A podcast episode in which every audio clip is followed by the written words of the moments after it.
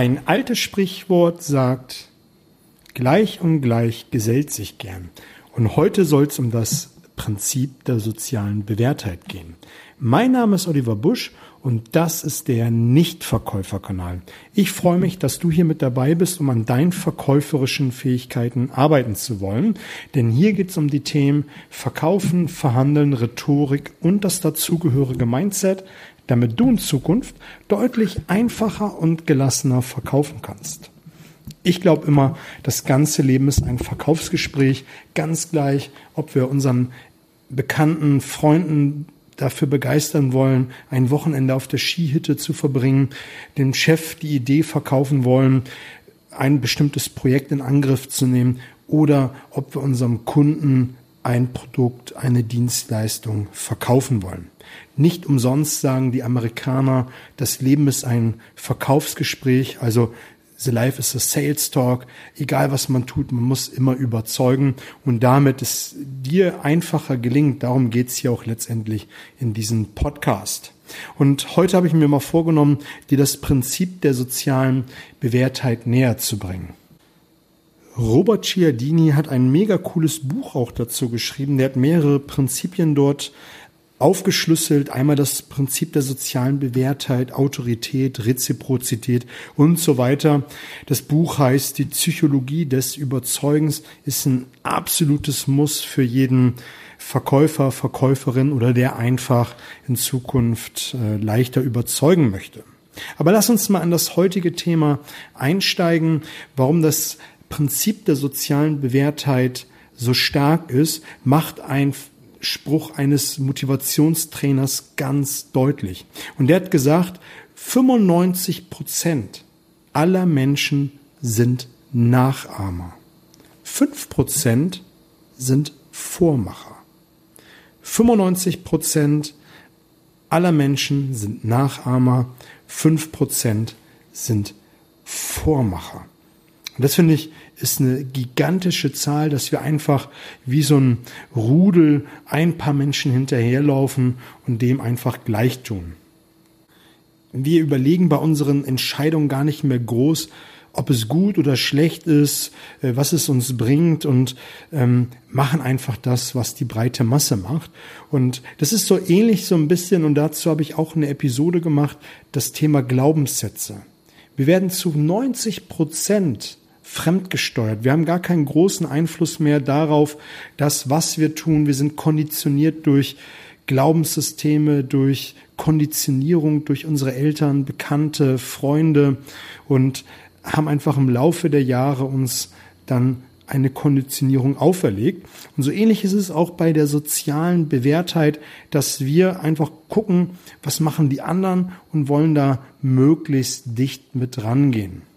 Und weil das so schön ist, was die anderen machen, fällt es uns dann auch leichter, dann die Entscheidung zu treffen, nämlich so die, die dann so ist, wie die, die die anderen schon getroffen haben.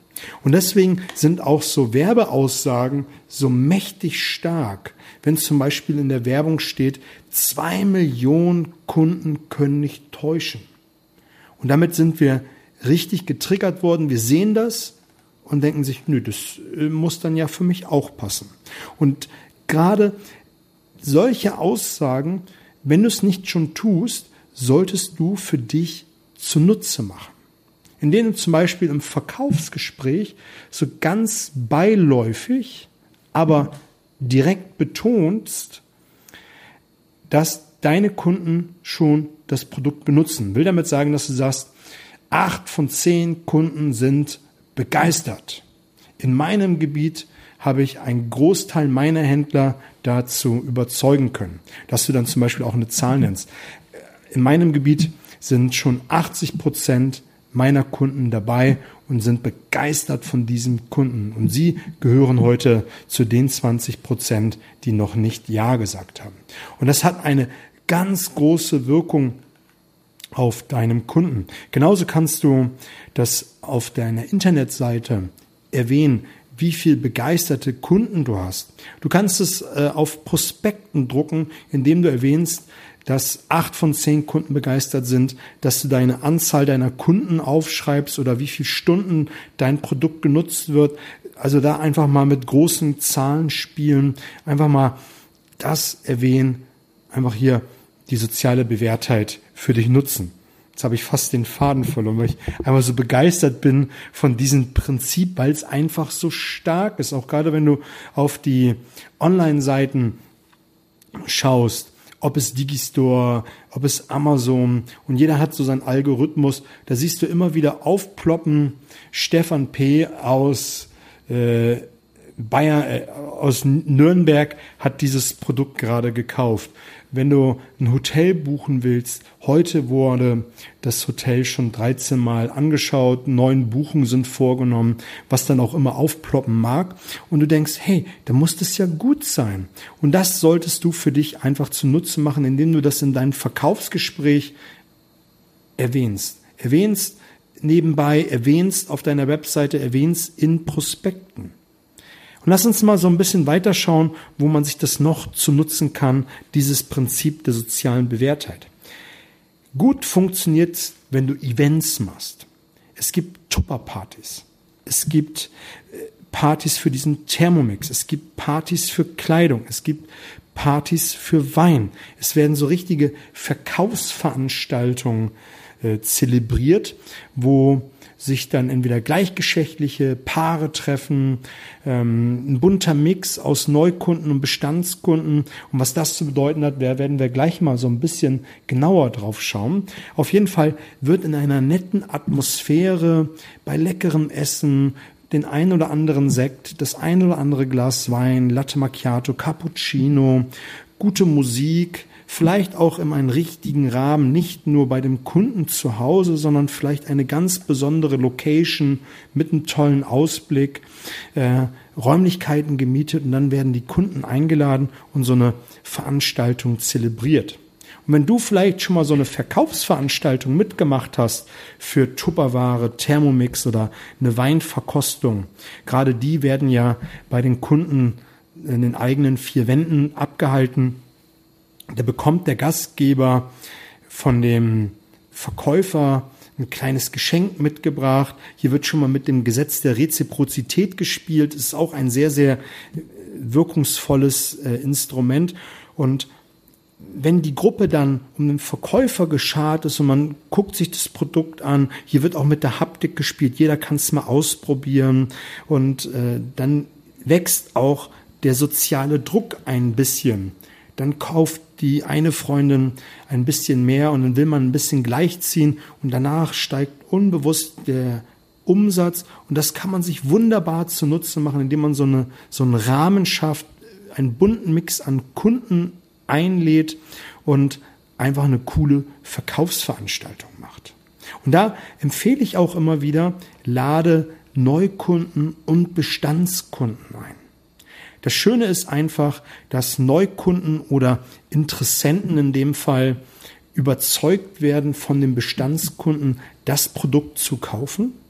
Und die Bestandskunden, die werden nochmal gestärkt in ihrer Kaufentscheidung und tun ja in dem Moment ein bisschen Kunde, indem sie über dein Produkt reden und die kommen später viel, viel schwerer raus aus der Nummer, mal den Anbieter zu wechseln, weil sie auf deiner Veranstaltung gewesen sind und über ihr über ihren Kauf gesprochen haben. Es ist ein sehr, sehr starkes äh, Instrument, um Kunden zu binden und auch ähm, Neukunden zu gewinnen, also Interessenten in Neukunden umzuwandeln.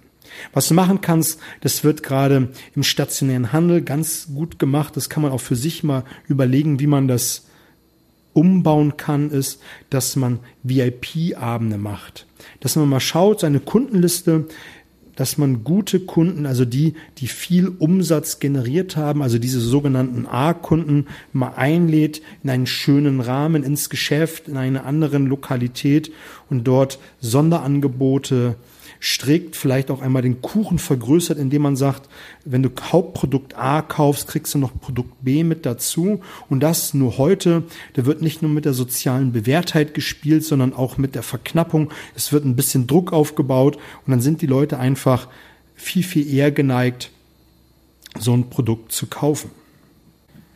Oder mach mal einfach einen besonderen Abend. Ein Abend, den die Kunden nicht so einfach vergessen werden. Wenn du zum Beispiel, wo ich zu Hause bin, im B2B für Elektronikartikel unterwegs bist, die auch ein bisschen höherpreisig sind, dass du auch Randprodukte oder Randanbieter mit einlädst. Zum Beispiel, bei mir ist ja das Thema ähm, Genuss ein, ein großes Zauberwort, dass man noch einen Weinhändler mit einlädt, vielleicht noch jemand, der teuren Käse, also einen Feinkostler mit einlädt und mehrere solcher hochwertigen Anbieter zusammen einlädt und dann einfach so eine Art Messecharakter aufzieht und den Kunden einfach so einen wunderbaren Abend, wo er mal ein bisschen stöbern kann, sich mit den anderen Anbietern vertraut machen kann. Und es ist eine wunderbare Symbiose, wo jeder von gewinnen kann. Und wenn man so einen Rahmen schafft, kriegt man auch eine ganz neue Zielgruppe, denn der Weinhändler, der Zigarrenhändler, vielleicht auch ein Juwelier, die laden ja auch ihre Kunden zu diesem besonderen Abend ein und dazu dann bekommst du einfach einen ganz anderen Zugang zu neuen Kunden. Ein Hammerinstrument, wenn man diese Events richtig für sich nutzt. Und da sollte man sich, wie eben schon erwähnt, immer die Frage stellen, dass man einfach Kunden einlädt, die ein bestimmtes Umsatzvolumen erreicht haben, die in einer bestimmten Häufigkeit bei dir gekauft haben, also dir die Treue gehalten haben und dann einfach potenzielle starke Interessenten, die du in gute Neukunden und dann in Zukunft in Bestandskunden umwandeln kannst. Lass uns mal ein Stück weitergehen. Ich habe mir hier noch den einen oder anderen Punkt aufgeschrieben, wie du es für dich nutzen kannst, ist, dass du dir im Vorfeld Referenzen holst. Was es da für Möglichkeiten gibt, gehen wir gleich mal drauf ein. Worauf ich hinaus will, ist, dass du dir entweder eine Mappe in schriftlicher Form anlegst oder auf dein Tablet, Laptop einen Ordner anlegst ähm, in Audioform, in Videoform oder in schriftlicher Form und das sortiert. Sortiert nach Kundengröße, nach Geografie, dass du einfach schnell darauf zugreifen kannst, wenn du mit einem umsatzstarken Kunden zu tun hast, zum Beispiel, dass du einfach guckst in deiner Mappe, in deinem Ordner auf dein mobilen Endgerät, was es auch immer in dem Moment sein mag, schaust, dass du nach einem Kunden guckst, der passen könnte und ihn als Referenz vorlegst. Warum? Weil es kann nämlich passieren, wenn du einen Kunden vorlegst, also eine Referenz deinem Kunden vorlegst, die vom Umsatz keine Bedeutung hat, und du hast es mit einem Kunden zu tun, der eine sehr große Umsatzbedeutung hat, dann wird der mit der großen Umsatzbedeutung den kleineren Kunden ablehnen. Also solltest du dann auch immer einen Kunden haben, der eine große, große Umsatzbedeutung hat bei dir und im Unternehmen und den vorlegen kannst oder dass du gucken kannst, wer liegt in der geografischen Richtung, wo dein Kunde gerade ist, dass du sagen kannst, hey, im Nachbarort habe ich einen ähnlichen Kunden, ähnliche Mitarbeiterzahl, der könnte doch passen. Was halten Sie von diesem Kunden? Und wenn dein Gegenüber dem Kunden, also diese Referenz ablehnt, nicht die Referenz verteidigen. Sofort auf eine neue gehen und den Kunden fragen, was würden Sie in dem Fall akzeptieren. In der Regel wird der Kunde es dir sagen und dann holst du aus deinem Ordner eine neue Referenz und kannst die vorlegen. Warum? Drei verschiedene Arten von Referenzen, einmal in der schriftlichen Form, einmal in der visuellen Form, also in Bild und Ton und einmal nur Ton, weil es einfach diese Kundengruppen gibt, der sehr visuell veranlagte, der lieber hört, was er sagt und dann der Haptik, also der vielleicht selber etwas in der Hand nehmen möchte und lesen möchte. Das ist ja das, was am häufigsten vertreten ist. Es gibt noch den Geruchssinn und den ähm, Geschmackssinn, aber das sind die drei am häufigsten, die vorkommen. Und das ist ja der Nichtverkäufer-Podcast und da soll es ja darum gehen, dass du herausfindest, in welcher Welt dein Kunde zu Hause ist und ihn dann nur das präsentieren, was ihn interessiert.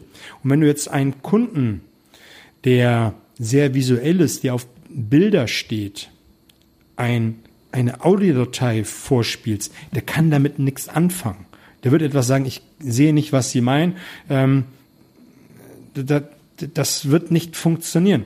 Also musst du einfach verschiedenste Dinge haben und dazu kannst du deine Kunden bitten, die bei dir gekauft haben, kann ich ein Video machen, kann ich ein schriftliches Statement haben, würden sie mir eine kurze WhatsApp schicken, äh, wo sie einfach von sagen, wie sie das Produkt fanden.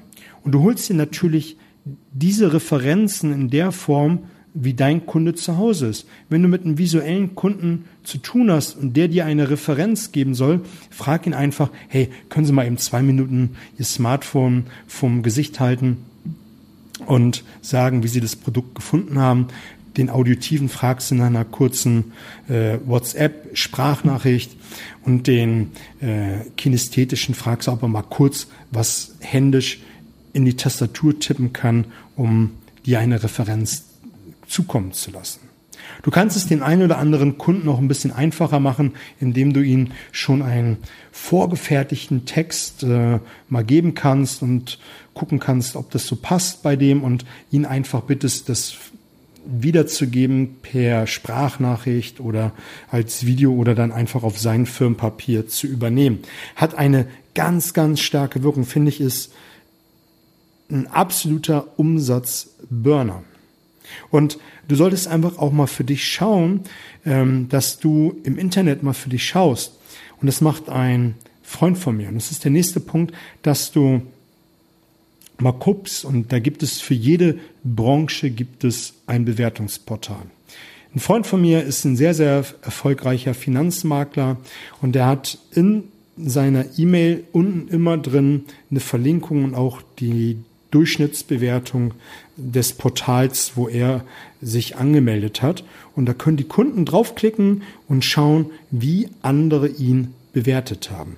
Und die Kunden sehen sofort die Rezensionen, was andere über ihn gesagt haben. Und das kannst du für dich auch wunderbar nutzen, indem du zum Beispiel dann auch auf deiner Webseite so ein Bewertungsportal schreibst und dann kannst du schön drüber schreiben, bekannt aus. Und dann kannst du dich zum Beispiel auch darum mal kümmern, mal selber in einem Podcast Gast zu sein, dass du äh, vielleicht einen kleinen YouTube-Kanal dir aufbaust mit ein paar Videos, dass du dann schreiben kannst, bekannt aus Podcast, bekannt aus YouTube oder dass du mal schaust, dass du irgendwo eine, einen kleinen Online-Artikel in Form eines Beitrages auf einer Zeitung bekommst. Ist alles soziale Bewährtheit, kannst du wunderbar nutzen für deine Webseite und auch dann für deine Verkaufsunterlagen, dass du aufschreibst, bekannt aus Funk, Fernsehen und Podcast, YouTube, was auch immer. Und das hat dann beim Gegenüber wieder die soziale Bewertheit, hey, den kennen ja schon viele, da muss ja irgendetwas Gutes dran sein. Lass uns mal überprüfen, was es ist. Und damit hast du nicht nur einen Fuß in der Tür, sondern hast auch fast den Abschluss in der Tasche. Ein sehr, sehr starkes Tool, die soziale Bewährtheit.